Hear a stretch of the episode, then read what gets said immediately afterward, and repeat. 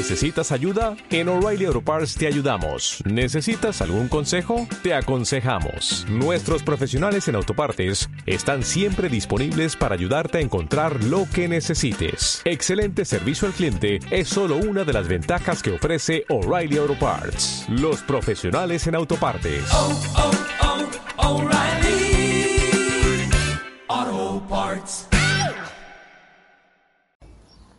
Hola, ¿qué tal, gente? Soy José Antonio de móvilesandroidchinos.com y aquí estamos con otro nuevo episodio del podcast, ¿vale? Eh, este va a ser más, más cortito que los últimos, porque la verdad es que hoy no tengo tanto que comentar, pero sí dos o tres cositas importantes, ¿vale? Eh, pero antes de empezar, ¿vale? Quiero decir una cosa, ¿vale? Eh, vale, vale, vale. bueno, estaréis preguntando por qué digo tantas veces, ¿vale? Y nada, es porque un comentario que me dejaron en el último audio, Frozen Balok, creo que se llamaba, que me hizo bastante gracia y realmente pues, no sé, eh, estaba, comentaba así en tono de risa que tengo las muletillas de Pale, que lo digo mucho, yo la verdad es que no me había dado cuenta, y que él estaba haciendo pues una especie de juego de chupitos y cada vez que, que decía vale, pues se tomaba un chupito. Así que ya, si está haciendo el juego de chupitos debe estar muy, muy borracho.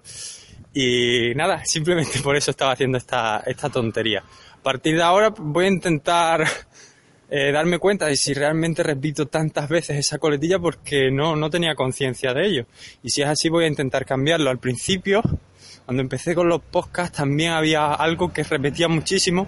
Me lo comentaron y al final eh, conseguí cambiarlo, conseguí controlarme. Así que voy a, a ver si realmente digo tantas veces esa palabra, ¿vale? en este caso, y voy a intentar corregirlo si es así. Bueno, una vez dicho esta tontería inicial, pues hacer una, un par de puntualizaciones que se me olvidaron en el episodio anterior del tema de, de Xiaomi, las ROMs, el bootloader y todas las historias. Se me olvidó comentar que para flashear las ROM oficiales en, en modelos Xiaomi que estén con el bootloader cerrado, tenemos que poner el, bueno, primero tenemos que bajar la ROM oficial de una página web que no comenté, que es la página oficial de Xiaomi, que es en.miwi.com y ahí dentro pues en la sección download. Te bajas tu modelo concreto y bajas la ROM, pero no tienes que bajar la ROM directamente que, te aparece el botón descargar, sino que tienes que ir a un botón que aparece a la derecha que creo que pone eh, como ponía flashing guide, o sea, guía para el flasheo. Y ahí dentro te tienes que ir a la pestaña Fast Boot y buscar la ROM que corresponde con tu modelo. Una vez que tienes descargada esa ROM, tienes que, esa ROM, perdón, ROM no, que queda, suena súper mal cuando se dice ROM en lugar de ROM. Eh, cuando ya la tienes descomprimida, aparece un, archivo con extensión, extensión TZG, creo que era. Y ese es el que vamos a usar en, en Mi Flash, que es la aplicación que debemos usar para flashear. Lo que se me olvidó comentar es que para llevar a cabo ese proceso en un Xiaomi con el bootloader cerrado, tenemos que poner el modelo en modo download, no en modo fastboot, ¿vale? En modo fastboot no funciona. Y para poderlo en modo download, pues hay varias formas de hacerlo a través de, lo, de la consola de comando con un comando ADB y también a través de una serie de una combinación de botones que realmente no recuerdo cuál era todos modos, pues la buscaré, buscaré un tutorial o lo que sea, os daré el enlace eh, en el grupo, en el bot de Telegram, para aquellos que realmente lo necesitéis, pues podáis verlo, ¿vale? Acabo de decir, vale, tómate un chupito, Frozen.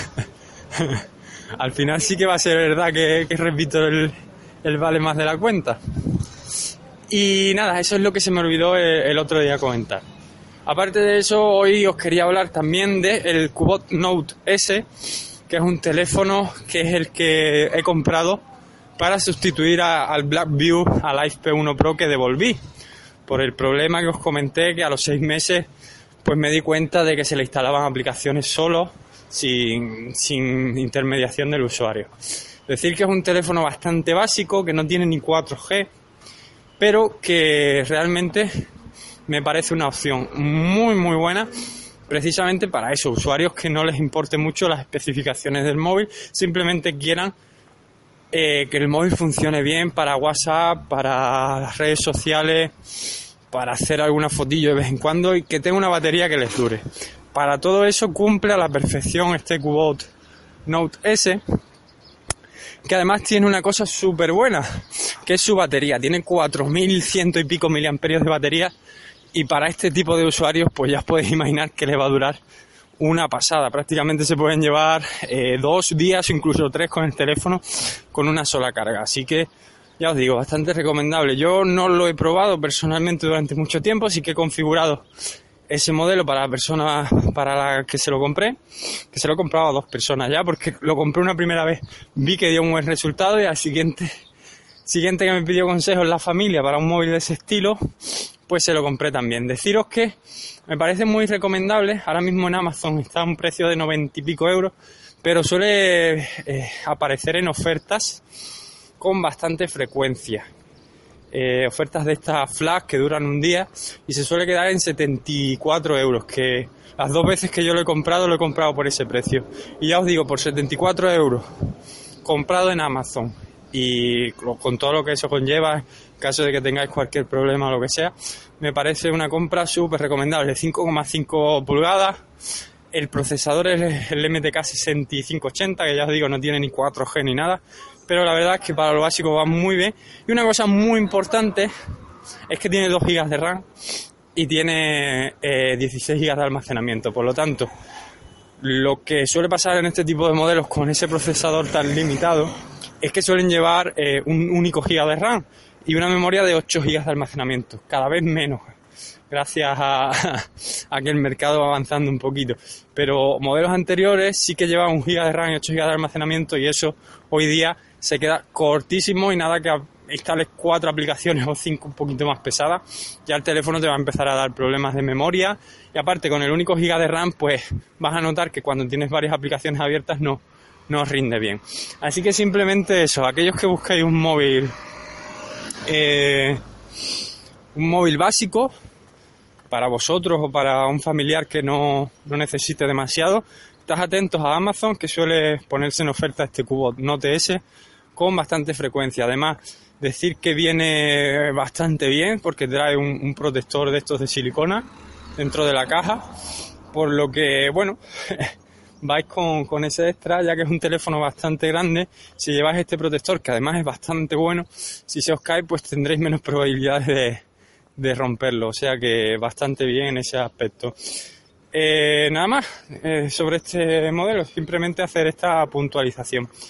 Y bueno, como para que no sea el episodio tan corto y como todavía me queda un ratillo para llegar, quería comentar otra cosa que no tiene mucho que ver con los móviles. O bueno, sí, que es el tema de del fanboyismo y haterismo que hay eh, en internet, ¿vale? Mm, las palabras no sé si existen o me las acabo de inventar yo, pero bueno, que nosotros, bueno, nosotros, yo en este caso que que me muevo y me he movido durante los últimos años en esto de los móviles, pues estoy acostumbrado a esto dentro de, este sector. Pero ahora que estoy bastante interesado también en la Nintendo Switch, me doy cuenta que no es algo eh, único y exclusivo de, este sector, sino que pasa prácticamente en todos lados, donde hay varias compañías que generan amor y odio en torno a ellas, como puede ser el tema de los videojuegos, que realmente hay hay enfrentamientos muy duros entre fanboys o partidarios extremos de unas plataformas y otras. En este caso, la verdad es que no, no quiero hablar de eso, sino de una cosa en, en concreto que, bueno, me ha sorprendido quizá porque llevo mucho tiempo desconectado de este mundo de los videojuegos y tal, y no, como he vuelto a meter hace poco, pues quizá por eso lo veas raro, que es el tema de, que el Zelda, el nuevo Zelda de, la Nintendo Switch y de, de la Wii U, han anunciado un, un, DLC. Aquellos que no sepáis que es un DLC, es un, un contenido extra descargable que según cómo lo hagan, pues o bien te va a ampliar el juego para que te dure unas horas más, o si lo hacen mal, pues lo que va a hacer es que te permita completar el, el juego, ¿vale? Eh, en torno a los DLCs eh, hay mucho odio. Eh, mucha gente lo considera que es lo que se está cargando un poco la industria del videojuego, pero también es porque las compañías están haciendo los DLCs de una manera muy, muy agresiva y muy negativa para el usuario, porque en lugar de ofrecerte un contenido extra, que sería como las antiguas expansiones en PC, lo que hacen es trocearte el juego y vendértelo en DLCs.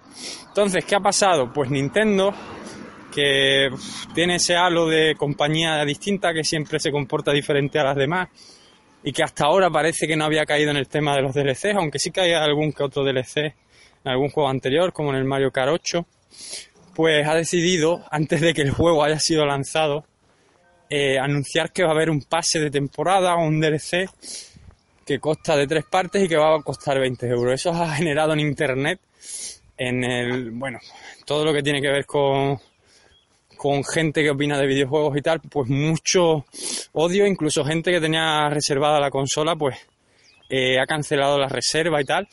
Y es lo que yo no, no llego a entender. Yo no veo que el DLC por sí solo sea algo malo, ¿vale? Eh, es verdad que hay muchas compañías que, que lo utilizan simplemente como un sacadero de dinero, te trocean el juego y te lo venden así. Incluso hay casos extremos de juegos en los que el DLC viene incorporado directamente en el CD que te venden. Y lo único que hacen es que cuando tú compras el DLC te dan un código para que tú desbloquees esa parte del disco. Y eso sí que me parece una auténtica burrada. En este caso del Zelda son tres partes el DLC. Una de ellas hay, no sé qué, una nueva mazmorra y una nueva historia, que digamos es la parte más gorda del DLC. En la otra hay una cueva de retos, no sé. Y un nuevo modo de dificultad, que eso sí que lo veo lo más discutible de todo, que un nuevo modo de dificultad te lo metan en un DLC, sí que me parece mal, ¿vale? Pero la gente lo que he visto yo es que le ha parecido súper, súper negativo sin haber descubierto aún si el DLC merece la pena. Eh, si lo comparas con otros contenidos descargables de otros juegos, 20 euros por 3 packs, o bueno, dos packs y ahora en el 3 de marzo, que es cuando sale el juego, si pillas este pase de temporada te dan una serie de objetos extra, o sea, que sería como tres fases, no me parece caro comparado con lo que hay. Y aún no sabemos cómo va a ser ese contenido que van a incluir en el juego en este pack de expansión, por lo tanto, ¿qué ocurre? pues que lo que me ha chocado a mí es que todo el mundo se lo haya tomado, bueno, todo el mundo no, hay gente que opina como yo, pero la mayor parte se lo haya tomado tan tremenda y haya visto esto como el fin de la Nintendo que todos conocemos, como algo súper malo que se va a cargar eh, la Switch, que incluso Zelda, que era el, último bastión de, de lo, del juego idílico y tal, que vamos, al fin y al cabo Nintendo es una empresa y, busca su beneficio, que no, que no os engañéis. Y lo que quiero decir, que me estoy liando súper mucho porque la verdad es que no, no, me había puesto a pensar cómo estructurar este tema antes de, ponerme a hablar de él, es que desde mi punto de vista eh, habría que esperar a que salga el DLC, ver si realmente merece la pena y añade bastante contenido extra como para que sea algo bueno por parte de los, de los chicos de Nintendo y para aquellos que les haya gustado el Zelda, que es un juego que no vamos a ver hasta dentro de 4 o 5 años un nuevo Zelda. Por lo tanto, si te gustan mucho el juego y se te acaba a los dos meses, pues seguramente tengas ganas de seguir jugando y con este DLC, pues podrías hacerlo en caso de que sea un DLC bueno, ¿vale? Que añada mucho contenido y tal. Entonces, por eso, desde mi punto de vista, no lo veo negativo o positivo per se. Hasta que no sepamos al 100% en qué consiste el DLC, cuántas horas de juego va a añadir, cómo de interesante va a ser la historia que va a añadir y tal, no me parece negativo. Incluso me puede llegar a parecer bien si todo eso que os he dicho eh, es de calidad, digamos, y 20 euros no me parece un precio excesivo. Eh, simplemente esa reflexión creo que que me he liado mucho, le he dado muchas vueltas al mismo tema y no lo he expresado tan claramente como yo lo tengo en mi cabeza. Pero bueno, como voy aquí acelerado, subiendo una cuesta y que llego tarde a los entrenamientos, la verdad es que estaba pensando en todo y, no he sabido verbalizarlo todo lo bien que quería. Simplemente eso. Y nada, dejo ya el episodio por aquí. Y bueno, no sé si grabaré mañana Depende de las noticias que haya y las cosas que me apetezca a mí comentar. Si no, pues prontito, en cuanto tenga algo que comentar, grabaré. Así que nada. Ah, por cierto, antes de acabar, que me quedan 30 segundos. Eh, ya se, ya grabamos el primer episodio del Batiburrillo. Os dejaré en el, en el bot de Telegram eh, el enlace por si lo queréis escuchar. Está disponible en ebooks. Y si queréis escuchar el próximo en directo, pues en, en, el canal de YouTube que hemos creado para ello. Ya os lo dejaré también por ahí en, en el bot de Telegram. Ahora sí, eh, dejo este episodio aquí. Gracias por escucharme y nos vemos en próximas entregas de este podcast. Hasta la próxima.